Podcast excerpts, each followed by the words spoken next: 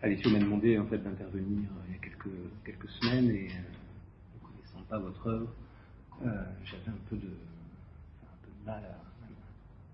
J'ai fait un travail de surface qui correspond assez bien à, la question, en fait, enfin, aux raisons pour lesquelles j'ai bien voulu intervenir et qui sont liées à la question, une question qui me travaille depuis, depuis pas mal de temps. Je ne me défais pas encore. Euh, l'idée de compossibilité, enfin de travail de la psychanalyse et de la philosophie. En tout cas, comment, euh, comment psychanalyse et philosophie peuvent se rencontrer. Donc, ce que je vais faire, c'est que je vais dire comme ça, ça va être. Parce que je ne sais pas, je ne me suis pas chronométré, donc je ne sais pas exactement combien de temps ça va prendre. Le mieux, c'est que je le dise peut-être, et euh, ça sera plus rapide si je vais trop trop vite. Je te dis quand il manque 20 minutes ou quoi pour que tu puisses euh, voir par rapport à la discussion. Oui, je suis là. Je suis Oui, oui, tu peux. Il faudrait que tu termines à 32, à 30. Donc, en quels termes peut-on justifier l'ensemble des appuis euh, et usages des catégories de la psychanalyse dans le corpus philosophique que construit l'œuvre de Bernard Stiegler? Précisément, parce que c'est là mon étonnement, en quoi cet appui, car c'est comme ça qu'il m'est apparu, se motive-t-il d'une revendication à l'endroit d'un refoulement freudien, de Freud? Donc, euh, je, oui, je vais pas, enfin, j'avais euh, noté toutes les citations en fait qui justement euh, sont corrélatives de ce que je viens de dire, mais je vais en citer une quand même dans De la misère symbolique, page 227. L'échec de Freud à penser l'organologie, est la suite des défonctionnalisations et refonctionnalisations du cerveau et des organisations sociales comme condition de constitution des dispositifs rétentionnels. C'est un titre, un titre de paragraphe. Et pourquoi l'aurait-il pensé? Suffit-il d'un embryon de penser dans le continuum de son œuvre pour lui reprocher cette impensée Mon idée est que le philosophe a du mal à penser, le philosophe en général, a du mal à penser le pensée psychanalytique. Inversement, c'est à voir.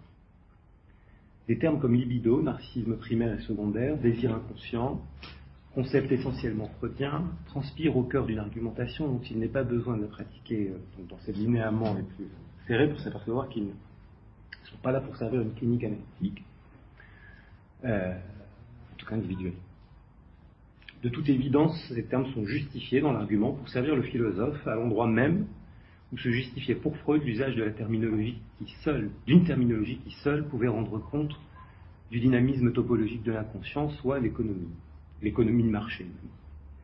La théorie de Marx en fait la preuve, et Lacan l'entérine puisqu'il trouve son plus de jouir comme tel dans le concept de plus-value. Alors, Freud, ou du moins le freudisme. En réalité, je pense qu'il n'y a pas de freudisme. Euh, enfin bon, c'est une, c'est une parenthèse, il y a une organisation systématique des raisons dans l'œuvre de Freud, ça c'est certain, il y a une organisation qui est bien systématique, mais il n'y a pas de freudisme au sens où, enfin il y a un freudisme si on, si on pense qu'on peut rassembler euh, de manière systématique les concepts freudiens qui sont pas. Excusez-moi, juste sur ce point, ce que j'appelle le freudisme, c'est les freudiens. C'est les freudiens, c'est ça le problème. Comme je, comme, comme je parle du C'est pour ça que moi aussi je fais attention. Moi je suis marxien, voilà. pas marxiste. C'est comme je suis freudien, je ne suis pas freudiste. Hmm. Voilà. Je parle des freudistes comme étant ceux qui n'ont pas lu Freud, pour moi, et qui s'en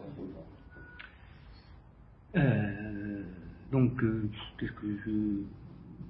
Oui, parce que je posais la question enfin, du freudisme au sens où on pouvait euh, donc rassembler ces concepts et l'enseigner. Mais l'enseigner euh, comme il a été enseigné au lycée et à l'université. C'est-à-dire, enfin, je, je, dis a été, il est enseigné et puis c'est en train de tourner court. Je ne sais pas si vous êtes au courant, mais liquide. C'est une liquidation, en fait, de l'enseignement de la psychanalyse. Je vous écoute.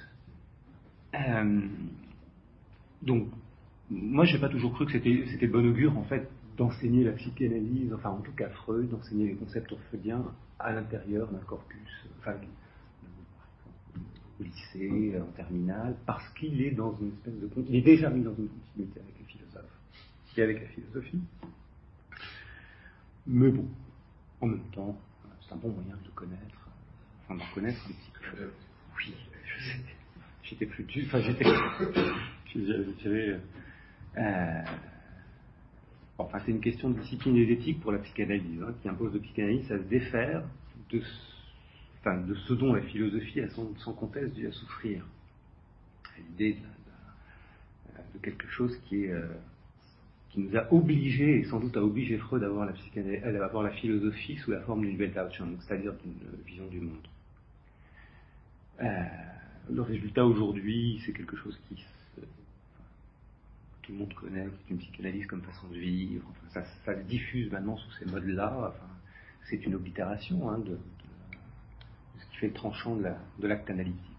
Bon, je reviens concernant l'usage conceptuel qui en effet ici, j'avoue une certaine perplexité, je crois d'une forme d'oscillation, repérable dans l'usage et le transport de ces notions fortes, flottement entre guillemets parfois, lorsqu'il s'agit pour vous d'évoquer, comme c'est le cas notamment, mais pas seulement de votre essai Aimer, être aimé, nous aimer, à propos de la question du narcissisme, tel que vous souhaitez l'aborder. M'a apparu comme un champ définitionnel qui n'est pas exactement celui de Freud, pas forcément celui de Lacan. Enfin, je sais pas, vous pouvez. Non, non, c'est tout à fait le cas. D'ailleurs, je leur dis. D'accord. voilà, c'est ça. C'est ça, c'est pour ça. Alors, je reviens justement là-dessus. Voilà j'ai fait une petite.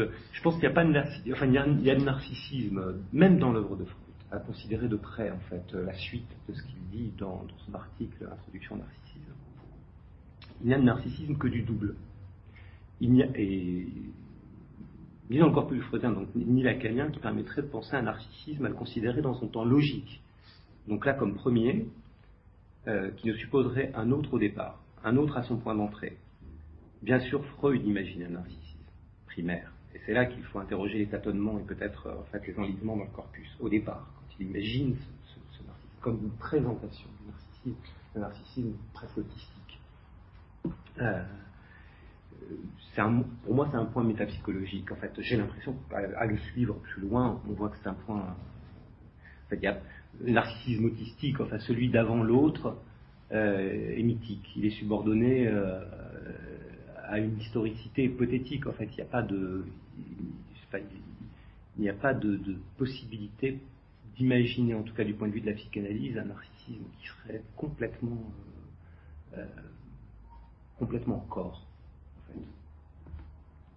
En fait. À partir du moment où il y a l'image, et le narcissisme renvoie immédiatement, enfin intrinsèquement et essentiellement à la question de l'image. Bien sûr, chez Lacan, il y a un narcissisme avec euh, déjà au départ un cadre qui est l'autre du langage, quelque chose qui, fait coupure en fait. Déjà, il y a un narcissisme, on parle de narcissisme, de relation imaginaire en psychanalyse que parce que parce qu'on peut supposer à un moment donné qu'il y a autre chose.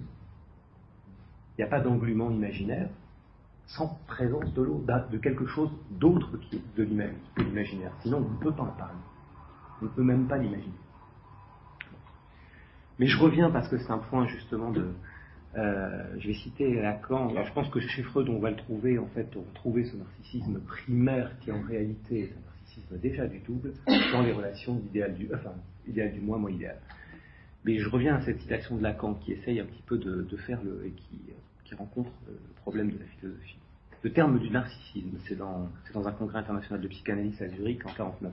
Le terme de narcissisme primaire par quoi la doctrine désigne l'investissement libidinal propre à ce moment révèle chez ses inventeurs, au jour de notre conception, le plus profond sentiment des latences de la sémantique. Mais elle éclaire aussi l'opposition dynamique qu'ils ont cherché à définir de cette libido à la libido sexuelle, quand ils ont invoqué des instincts de destruction, voire de mort, pour expliquer la relation évidente de la libido narcissique à la fonction aliénante du jeu, à l'agressivité qui s'en dégage dans toute relation à l'autre, fut celle de l'aide la plus samaritaine. C'est qu'ils ont touché à cette négativité existentielle dont la réalité est si vivement promue par la philosophie contemporaine de l'être et du néant. C'est situé là. Hein. Mais cette philosophie ne la saisit malheureusement que dans les limites d'une self-suffisance de la conscience qui, pour être inscrite dans ses prémices, enchaîne aux méconnaissances constitutives du moi l'illusion d'autonomie où elle se confie jeu de l'esprit qui, pour se nourrir singulièrement d'emprunt à, l'expérience psychanalytique, culmine dans la prétention à assurer la psychanalyse existentielle. Ah, c'est autour de la question du stade miroir comme formateur du jeu. Mais peu importe. car finalement, si j'ai l'air d'évoquer ce dont souffrent précisément les rapports qu'entretiennent intrinsèquement et essentiellement peut-être philosophie et psychanalyse, les raisons de mon intervention sont plus l'ouverture, donc ce que je disais tout à l'heure. Il ne s'agit pas de critiquer systématiquement les transports des notions d'un champ analytique, mais de saisir en quoi ces transports, psychanalyse, philosophie, une philosophie, est peut-être un cas particulier qui pour moi est une curiosité? Est-il dans l'autre sens C'est à voir. Il ne s'agit donc pas d'une critique euh, sur une possible dénaturation, donc c'est réponse. Comme pourrait, euh, enfin d'abord, comment pourrait-il en être autrement? Je pense qu'il y, y, a un obstacle à ne pas dénaturer euh, un terme quand on le transporte. Mais en fait d'une zone franche, identifiable. Parce que Badiou, euh, a, nommé la compossibilité. C'est lui qui parle de. C'est chez lui que j'ai vu la première fois le terme de compossibilité pour parler justement de cette rencontre entre psychanalyse et philosophie, qui pour moi, enfin, je le prends du côté de la terminologie lacanienne de la rencontre, qui est une rencontre qui, dans son mode d'apparaître, en fait, euh, est toujours manquée. Je reprends un exemple pour euh, votre caractérisation de la sublimation, qui sans doute s'harmonise bien avec l'organologie, me paraît intéressant. En effet, le mort saisit le vif et réciproquement. Le double balancier qui fait que le refoulement se propose comme moyen technique pour et dans la culture au mépris du représentant de la représentation, ce qui constitue en quelque sorte l'oubli, montre assez bien le parallèle avec ce que dialectise l'organologie. Mais sublimer est-ce refoulé au profit d'une mortification par l'effet du signifiant sur le sujet? Là encore, c'est oublier que le refoulement et le retour du refoulé euh, sont une seule et même chose, que la sublimation ne supprime pas le pulsionnel, elle en réduirait la nocivité, et pour ainsi dire, elle fait le pari de séparer ce qu'il y a d'insécable dans la pulsion, soit pour le dire rapidement, la vie et la mort en fait, la sublimation et la conservation. Je ne sais pas si, finalement, en fait, je ne rejoins pas euh, ce que vous dites de la sublimation en rapport à la mémoire. Mais je vais reprendre les choses d'un peu plus près, en fait, concernant un point qui concerne, en fait, quelque chose qui, que j'ai cité au début, et qui est euh, la question de l'organologie et du ratage freudien, enfin, d'un pensée freudien. Freud aurait raté, alors même qu'il soupçonnait le fondement originaire, qui en soupçonnait le fondement originaire, aurait raté le point d'entrée d'une pensée organologique du vivant humain. Et cela va plus loin parce que vous allez jusqu'à penser qu'il l'aurait refoulé du fait même d'avoir construit à la place d'un pensée organologique. Alors là, j'ai fait une réduction, mais je dis un mythe, du coup, une pensée Oedipe. Il y a Oedipe à la place. C'est un raccourci. Hein. J'ai pas le temps de déplier l'ensemble de votre argumentation, mais euh, En fait, ça me paraît être une forme exemplaire de compossibilité des deux pensées, du pensée psychanalytique et du pensée philosophique. Euh, je dis ça parce que ce que en fait, ce que vous critiquez plus fondamentalement, selon moi, et plus immédiatement que ce faux problème pour moi, problème de l'embarras technique, de l'impensée technique, pardon, que supposait l'organologie freudienne en friche, est en réalité son embarras avec le problème de la conscience c'est un problème de contexte. Et c'est là ma critique. Enfin, enfin si j'avais une critique par rapport à, cette répétition, cette réitération que j'ai trouvée euh, dans, ce, dans ce texte, c'est que ça serait autour de ça. C'est que j'ai l'impression que vous ne le situez pas. Euh, mais bon, c'est peut-être un Euh, en fait, c'est très embarrassé, effectivement, le problème de la conscience chez Freud c'est même ce qui est plus embarrassé euh, au moment où il écrit l'esquisse, enfin où il y a ces échanges de lettres entre Freud et Fliss. Et en fait, à mon avis, à cette époque où il exprime, il est, forcé de partir de l'idée que ce qui est de l'ordre du moi est aussi de l'ordre de la conscience. Et tout à l'heure, c'était quel exposé que quelqu'un faisait une équation moi-conscience, ou Husserl utilisait une équation moi-conscience, et que c'était déjà quelque chose qui était dans l'élaboration philosophique de son époque ça même, à mon avis, ça transpire, ça va bien au-delà de, la philosophie. Or, plus Freud avance dans, son ouvrage, moins il arrive à situer la conscience. Et il va avouer finalement, en définitive, elle est insituable et il laissera au temps futur, en fin d'occasion, en cerner la logique et le lieu. Et d'ailleurs, vous revenez vous-même à cette, cet tour de, de Freud.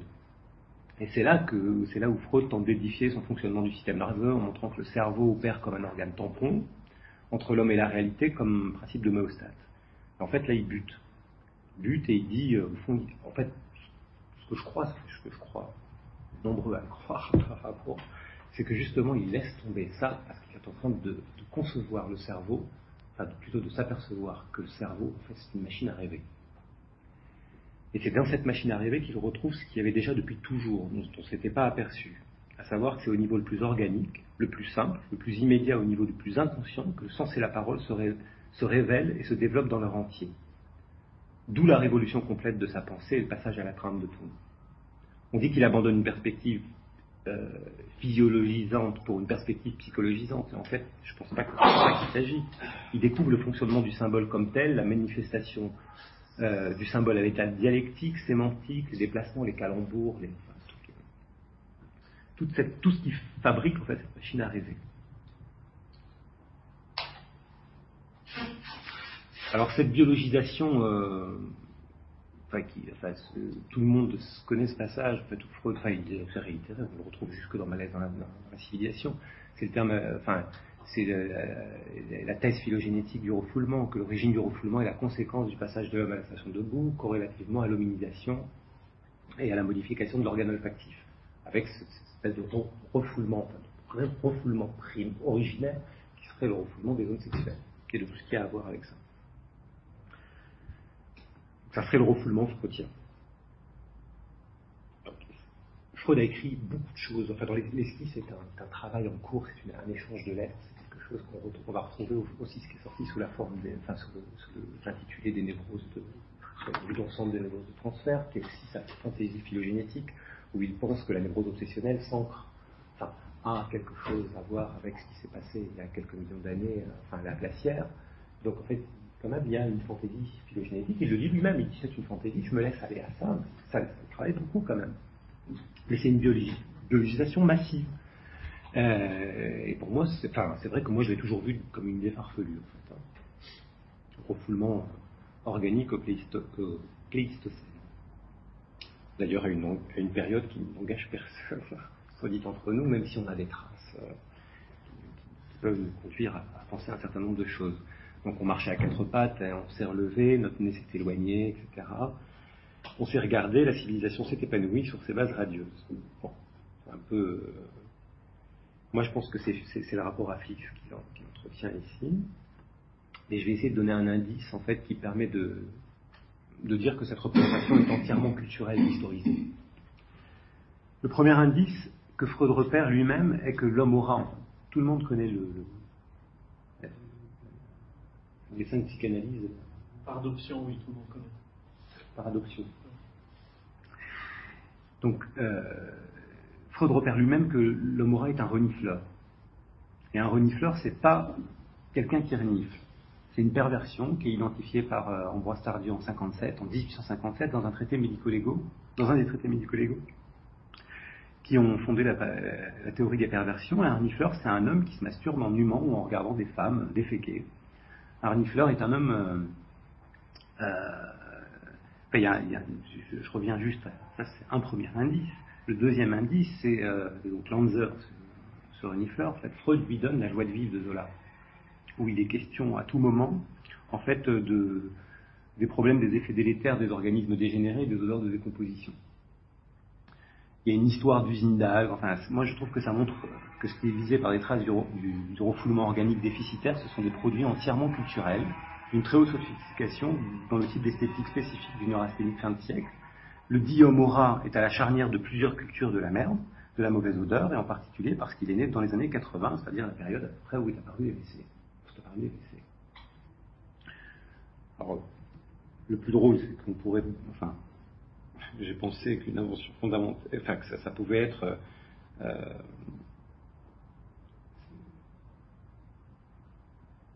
quelque chose peut-être d'indispensable à, l'invention fondamentale de la psychanalyse, parce que pour qu'il y ait des WC, il faut qu'il y ait un siphon à refoulement. Et puis s'il n'y a pas de siphon il n'y a pas de décès, et donc par, conséquent, il n'y a pas de, il n'y a pas de névrose obsessionnelle. Euh...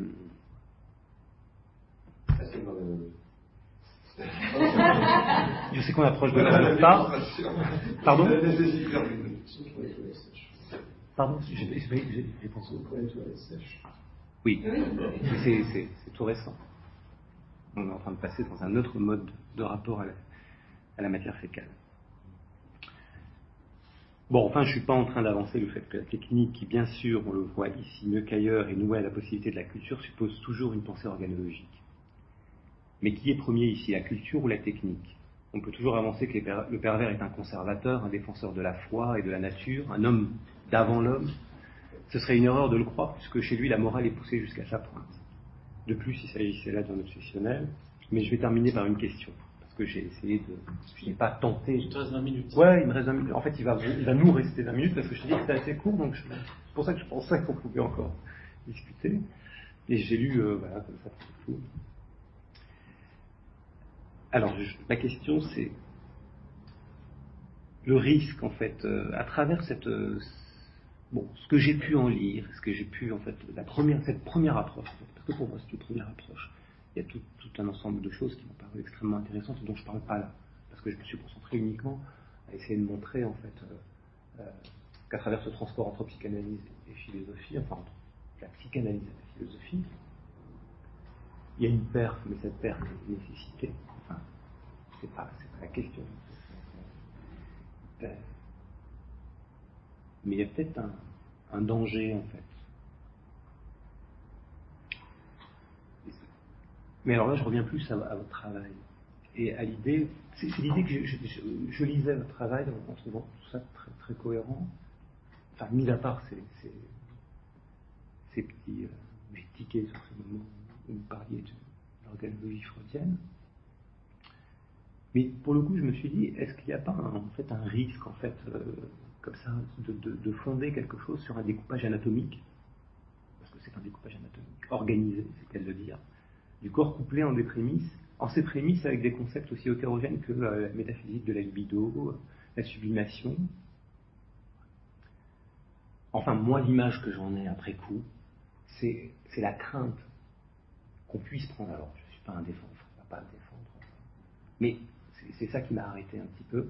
C'est la crainte d'une forme de neurobiologisation des concepts freudiens à l'intérieur d'une organologie générale qui pense justement une, une forme de continuité il n'en est pas une si on va un peu plus près, un peu J'ai pu, euh, ces, deux, trois derniers jours, aller un peu plus près dans le texte et m'apercevoir qu'en réalité, il ne s'agissait pas tout à fait de ce que, que cette crainte, en fait, elle, est peut-être liée à un premier rapport. Mais quand même, c'est là.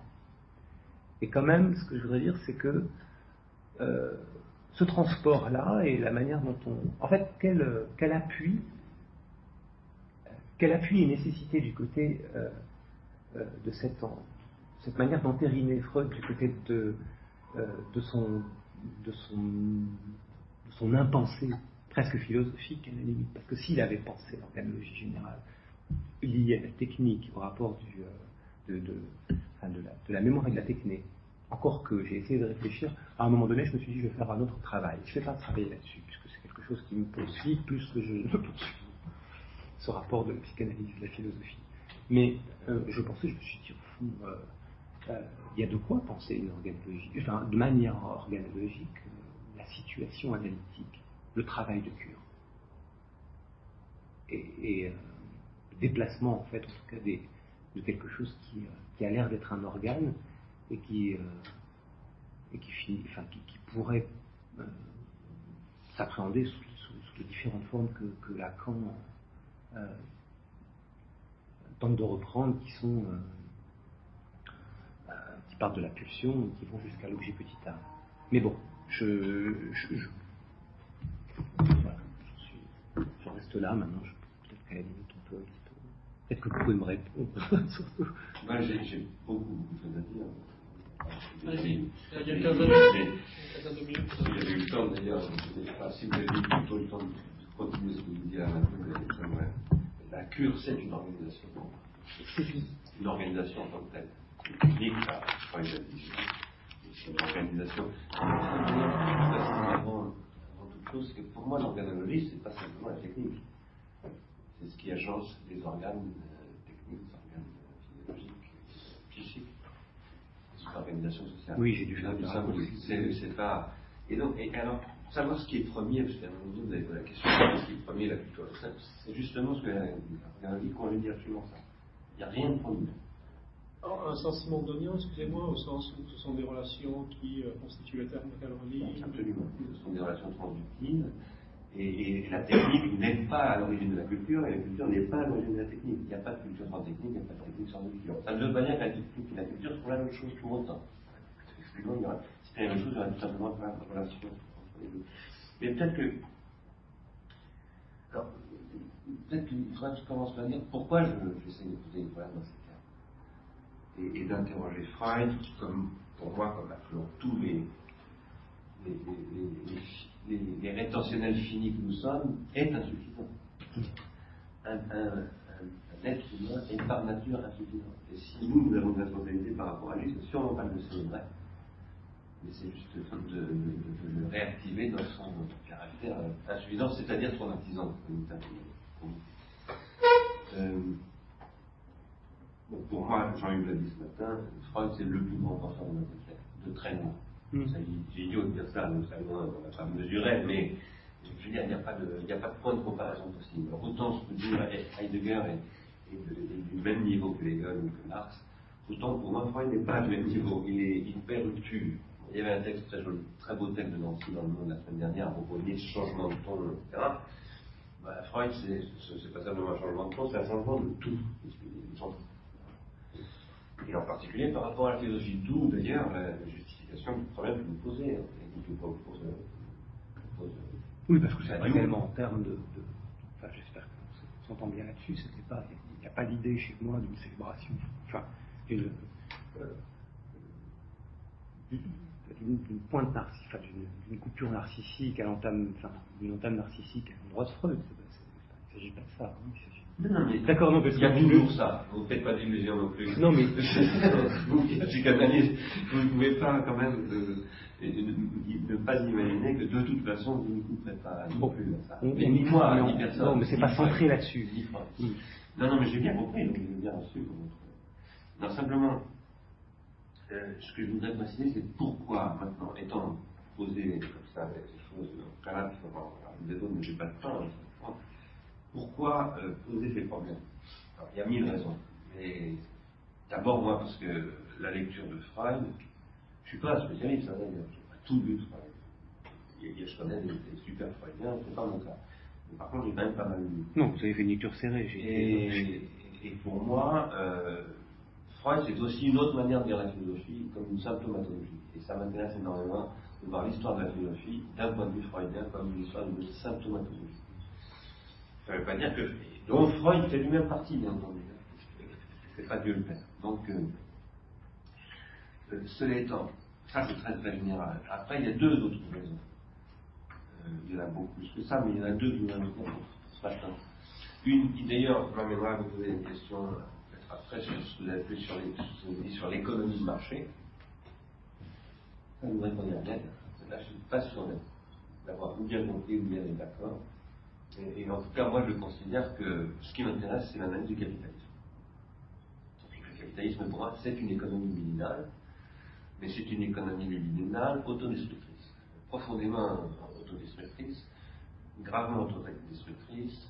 Et alors là, je soutiens une thèse que tout le monde ne partage pas, mais qui par contre, parce que je vois énormément de psychiatristes, de psychiatres aussi, le monde de la clinique, pratiquement chaque semaine, je fais des séminaires pour des ou des psychiatres, la semaine prochaine, je vais Poitiers, ça n'arrête pas. Je dialogue énormément avec, euh, avec euh, ce monde-là. Moi-même n'étant pas du tout mais euh, pourquoi est-ce que je dialogue avec ce monde-là? C'est parce que je soutiens qu'il y a la possibilité d'une liquidation du désir contre un, un point de vue de levien basique. Oui, massif. Enfin, je veux dire, c'est quelque chose, c'est même à la limite, c'est une clinique du, c'est une clinique du, pas du psychanalyste, je trouve que ça devient une clinique euh, tout venant. Tout à fait.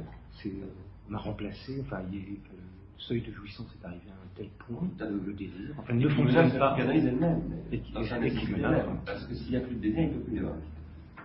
Euh, et ça, c'est une des choses que me disent Cathy Benfama, des psychanalystes, qui me disent qu'on n'a plus affaire à l'objet du psychanalyse. Et ça, c'est extrêmement grave.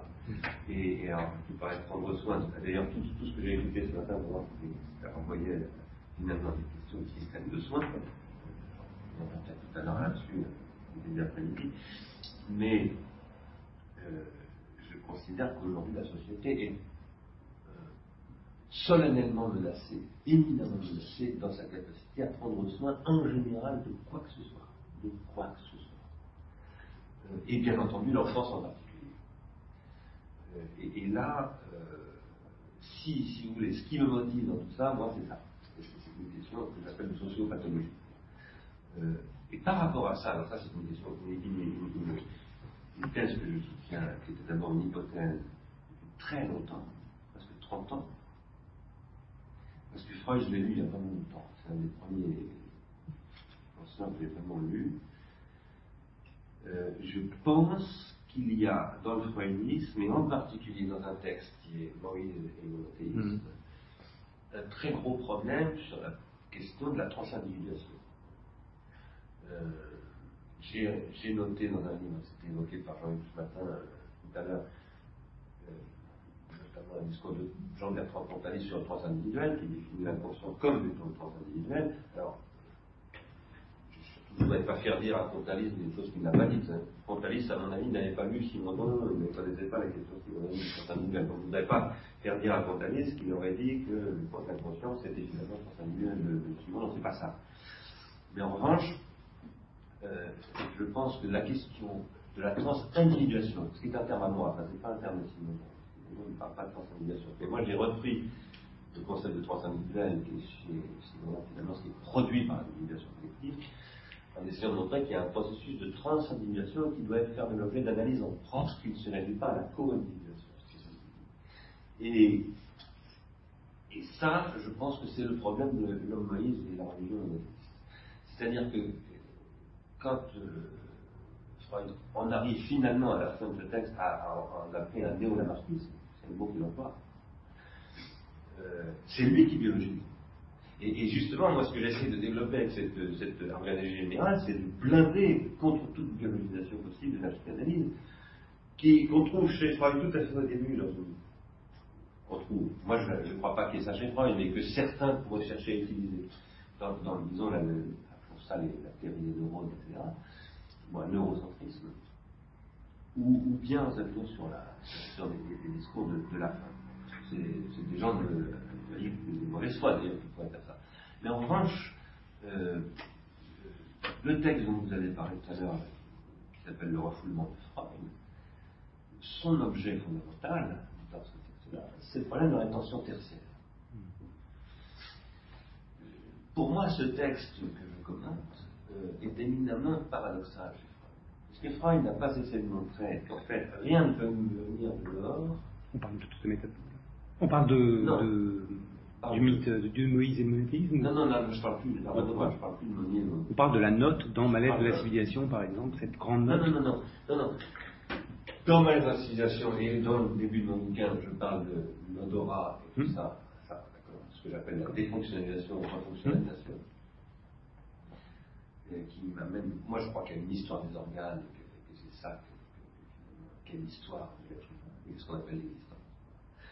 Mais par ailleurs, le texte que je commente, qui est extrait des, essais de psychanalyse, mm. euh, c'est le fameux texte sur euh, le système perception-conscience. Et dans ce système perception-conscience, euh, où là je retrouve, Victor avait envisagé de parler de la question chez, chez, chez Kant, je retrouve les mêmes problèmes mais qu'on trouve aussi chez Platon. C'est-à-dire que c'est le fameux problème de l'impossibilité de mémoriser au niveau de la perception et la nécessité de faire passer immédiatement euh, l'amnésis, l'amnèse, le, le, mnésique, du côté du préconscient et puis finalement de l'inscrire. Et ça, euh, c'est là que j'ai vraiment le débat avec Freud dans ce. Je dis que s'il dit ça, c'est parce qu'il manque à mon avis deux concepts. Un qui est le concept plus sur lien d'intention primaire. Mais qui est lié à la, de conscience. Oui, oui, C'est ça que je vous disais tout à l'heure. Oui, oui, que je mettais en avant. C'est qu'effectivement, il laisse tomber euh, cette question-là. Mais il n'est pas le premier. Euh, Platon a déjà buté là-dessus. Enfin, tout le monde a buté là-dessus. Et le premier qui avait soulevé ce problème, c'était Derrida dans, Freud et la, scène de l'écriture. Mais qui lui-même, dit Derrida, à mon avis, en fait, n'a pas tiré les fruits de son propre travail, je crois. Donc je crois qu'il manque ça à Freud. Et je crois aussi qu'il manque, c'est pas très modeste, hein, parce que je pense qu'il manque un de mes concepts, c'est-à-dire le concept de l'attention tertiaire. Euh, s'il avait ce concept de l'attention tertiaire, il n'en serait pas venu à être obligé, dans le monothéisme, à parler d'un néo-lamarckisme. Pourquoi? Euh, Parce que le concept de rétention tertiaire, qui est omniprésent chez lui, hein, mais comme souvent, quand les choses sont très présentes chez nous, vous ne les voyez pas. Toute, la théorie qu'on trouve dans l'introduction à par exemple, pour moi, c'est les parapluies, les chapeaux, les boîtes, les machins, ce sont les rétentions tertiaires. Il n'y a que ça chez Freud. Il n'y a que ça, mais ça n'est pas organiquement fonctionnalisé. Ça n'est pas véritablement pensé. Alors là, oui, j'ai pas encore, j'ai un peu écrit là-dessus, mais je reviendrai dans un livre euh, super publié dans pas trop longtemps. Je reviendrai sur Totem et Tabou. Euh, j'essaye de, enfin, je soutiens l'idée que euh, dans Totem et Tabou, tout comme on retrouve le même problème que chez Platon, le Kant, etc., sur l'intention primaire, qui n'arrive pas à penser, une seule personne n'a jamais pu penser, eh bien, euh, dans un thème et tabou, on retrouve des vieux, des vieux machins, particulièrement ce qu'on voit chez Rousseau sur la question de l'origine, et, ce paradoxe euh, d'avoir euh, une nature déséquilibrée par la nature elle-même, et qui, après coup, apparaît comme un déséquilibre de la nature sur une sortie de la médicale. c'est la fameuse histoire du couteau hmm. qui sert à tuer le fils. Et qui, pour moi, est une, typiquement un, rousseauisme euh, euh, de répétition, mm. où euh, voilà, Freud dit qu'est-ce qui fait que les fils subitement ont eu le courage de tuer le père C'est dit voilà, peut-être du fait de l'invention d'une nouvelle arme. Et pas une seule seconde, il se pose la question qu'est-ce que ça veut dire qu'il y a de l'arme Parce qu'il décrit la horde finalement comme un troupeau. Mm. Et, et, dans un troupeau, il y a des cornes, c'est pas une arme, corps, c'est un organe. Mm. Qu'est-ce qui fait qu'à un moment donné, on n'a plus une, une, corne comme, euh, pour se battre entre mâles et qu'on a des couteaux Eh bien, ça, ça change déjà tout. Et donc, la question que je pose, moi, c'est de dire est-ce que ça n'est pas là fait se joue, non pas le meurtre du père, parce que le meurtre du père, c'est pas, c'est pas la vraie question. Oui, il en enfin, c'est le processus qui le rend possible. C'est le processus qui le rend possible. Il fait un mythe. Parce que d'une certaine manière, c'est tabou, on peut dire que c'est un mythe. Enfin, c'est quelque chose qui ressemble à. Non, bien entendu. Mais comment se fait-il qu'avec la vigilance extraordinaire que ça de Freud, parce que s'il y a un vigilant dans l'histoire de la pensée, c'est bien lui, il est extrêmement vigilant. Comment se fait-il que là, il ne soit pas C'est-à-dire que là, ils, disent, peut-être à l'occasion de l'invention d'une nouvelle arme, mais ils ne se posent même pas, pas plus que Robertson Smith qui que ce soit, ou Darwin, ne se pose même pas la question de ce que ça veut dire. Elle est là, l'analyse, justement, la butée freudienne, elle, vient là, euh, à mon avis, dans Totem et Tabou. Dans ce qui. Enfin, faut le renvoyer à ses pénates, quoi. Ça, cette, cette volonté de fonder le père.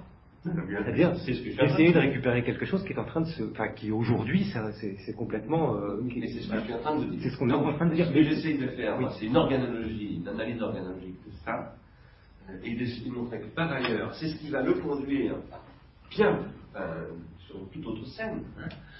Ah, finalement, c'est 1907, mmh. hein, donc euh, 20 ans, enfin 15 ans après, finalement, à, avoir ce discours incroyablement paradoxal, qui consiste à essayer de montrer que le système perception-conscience reçoit des trucs de l'extérieur. Hier soir, nous avions une discussion avec Alessio, avec,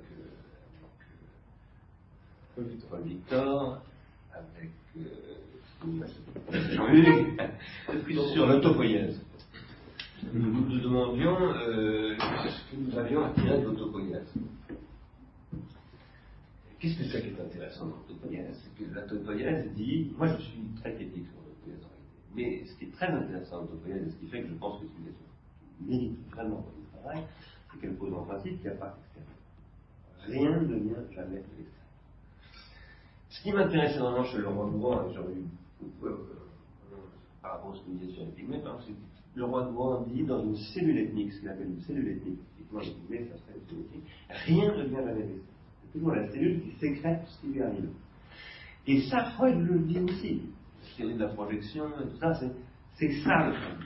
Oui, c'est une forme, c'est la forme dans laquelle il le, il le dit. Il manque la topologie à la limite pour, pour penser l'extérieur en continuité avec l'intérieur et qu'il n'y a pas de. Qu'est-ce qui fait que tout à coup là, maintenant, dans ce texte-là, qui est quand même un texte tardif, qui est la deuxième topie, etc., ça vient de l'extérieur. Les traumas viennent de l'extérieur. Et moi je dis non, ça ne peut pas venir de l'extérieur. Il y en a bien entendu. En fait, je dirais la même chose, c'est un mythe. C'est-à-dire que vous parlez d'au-delà du principe de plaisir.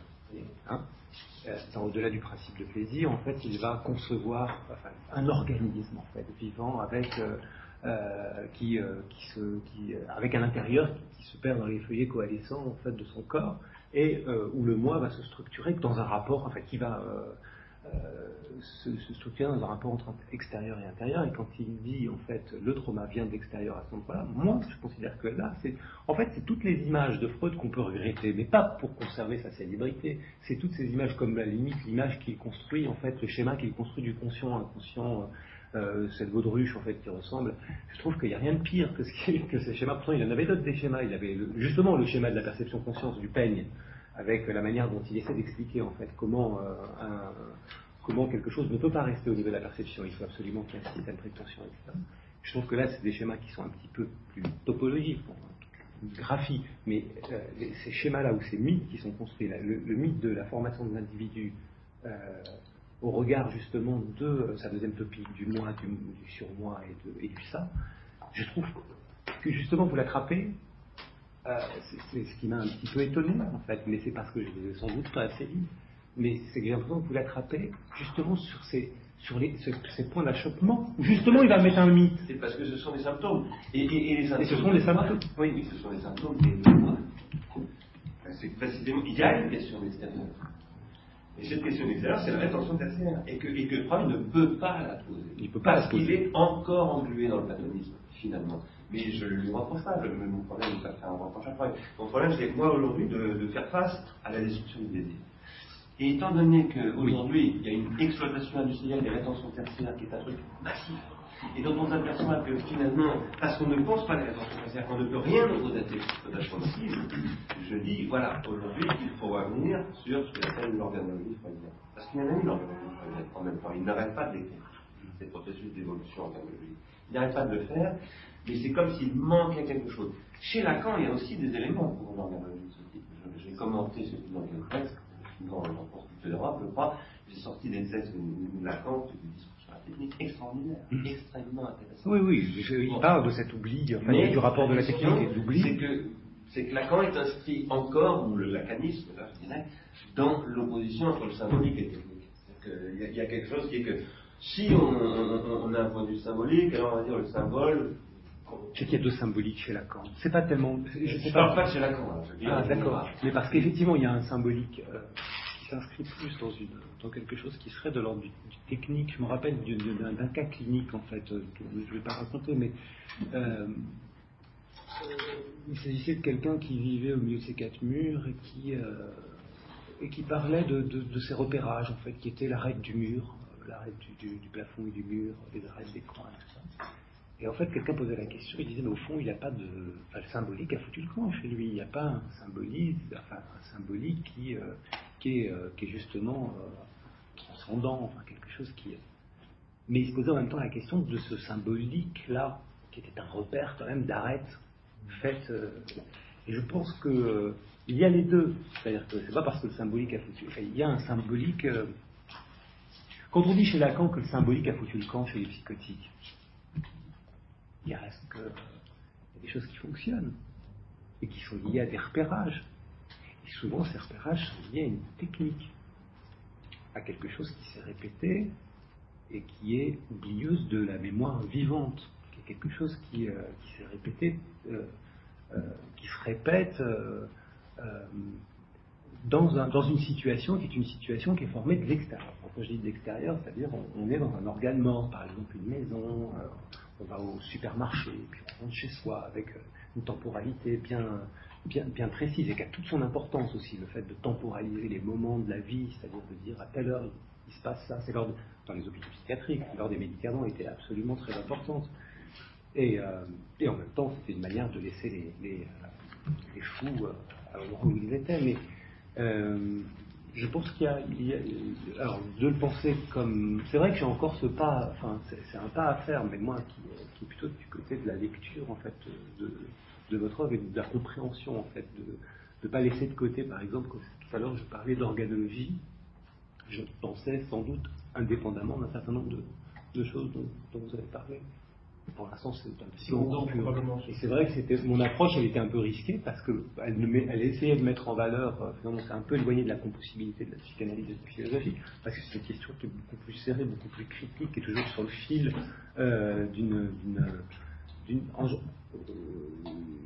ce que j'ai peut-être pas assez mis en avant et qui en tout cas est mon, mon fil rouge quand je parle de compossibilité, c'est toujours qu'elle a une, elle a une faculté créatrice, elle a une, potentialité créatrice, cette, ce, ce, tranchant-là, cette zone, euh, cette zone un peu infranchissable. Bon. Ouais, il faudrait